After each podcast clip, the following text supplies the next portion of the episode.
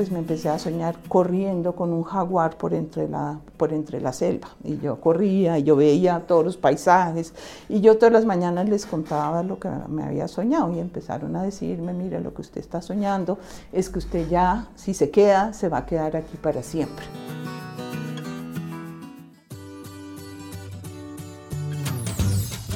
Mi inolvidable primera vez.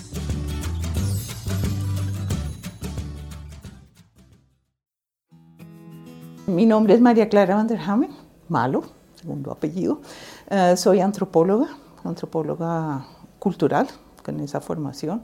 Y estoy trabajando en este momento, estoy vinculada a la Universidad Externado, al programa de antropología en la Facultad de Ciencias Sociales y Humanas, y pues en un grupo de investigación que se ocupa de temas de territorio y medio ambiente. Y a la vez hago parte de la Fundación Tropenbos, estoy dedicada, digamos, a, a la promoción de, pues, de muchos de los trabajos que hacemos en Tropenbos. Bueno, yo hago parte de los autores del quinto capítulo, que por ahora se llama de conocimientos indígenas y locales. Ah, como se sabe, pues es en la primera vez que en una evaluación nacional este tema de los conocimientos indígenas y locales va a tener su propio capítulo, va a tener, digamos que Colombia le apostó a, a darle mucha visibilidad y un poco la idea de ese capítulo es que esos conocimientos pues se visibilicen y también se muestre como de todo su vínculo y su importancia eh, para pues la conservación y el buen manejo de la biodiversidad.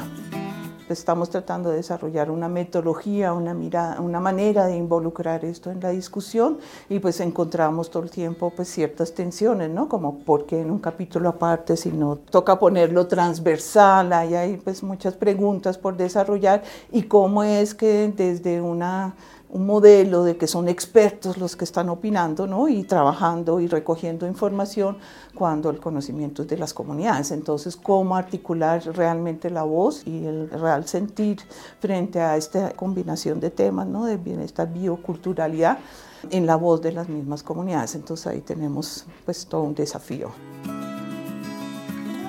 Empecé a estudiar antropología y siempre como con una duda de que si eso era el camino que yo quería, que si me quería dedicar a eso, si no, si sí.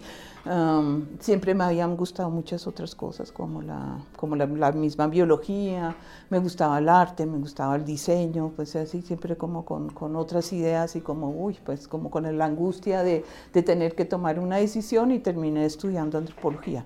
Y durante toda la carrera me lo gocé mucho, yo hice muchas salidas de campo, pero no había la como la espina de, de la ciencia, ¿sí? De, la que, bueno, realmente me quiero dedicar a la investigación, ¿no? Más bien era como una disculpa para poder viajar, como para, sí, como conocer, pero no necesariamente con esa inquietud de la, de la investigación. Y ya finalizando la carrera, yo había hecho varios trabajos de campo, hice un trabajo de campo en Amazonas. Estuve unas semanas en una comunidad y después me fui a otra comunidad y en esa comunidad no había casi nadie, había una pareja de personas mayores que estaban prácticamente solos, era un sabedor y su señora mucho más joven y ella muy enferma, entonces lo que yo había aprendido en la comunidad anterior de cómo preparar un casabe, cómo rayar la yuca, cómo sacarla, me tocó de una vez aplicarla. Y pues yo iba por la mañana, hacía todos los oficios, traía, traía yuca, traía piña, traía lo que hubiera para preparar la comida. Y por las tardes este señor me sentaba y me contaba me decía, usted es antropóloga, usted tiene que sentarse aquí, yo le voy a contar. Y me contaba toda la mitología.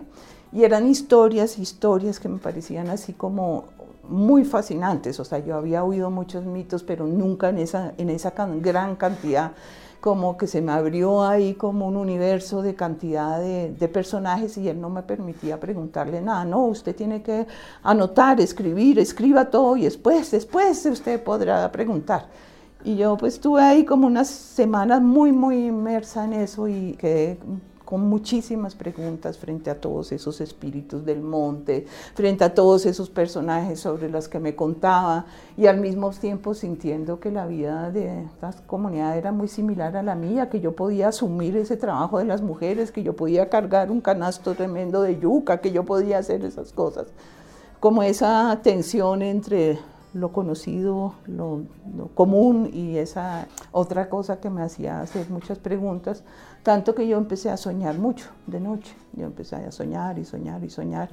Y entre otras, pues me empecé a soñar corriendo con un jaguar por entre, la, por entre la selva. Y yo corría y yo veía todos los paisajes. Y yo todas las mañanas les contaba lo que me había soñado. Y empezaron a decirme, mire, lo que usted está soñando es que usted ya, si se queda, se va a quedar aquí para siempre. Un poco una angustia de que, bueno, no, yo no me quiero quedar aquí para siempre, me parece fascinante, pero tampoco. Y en ese día entonces llegó um, un mensaje, llegó alguien de traerme la noticia de que me había llegado una carta de la universidad en Holanda y yo había pasado una carta para pedir un puesto en la universidad, que me estaban invitando a la entrevista, que porque muy probablemente me iban a contratar para poder hacer mi doctorado en Amazonas. Y en ese momento, como empezando qué va a hacer, me di cuenta que realmente sí tenía muchas preguntas y que a eso me quería dedicar. Y pues me fui, y pues afortunadamente fui, porque si no estaría ya viviendo, quién sabe qué, de qué manera.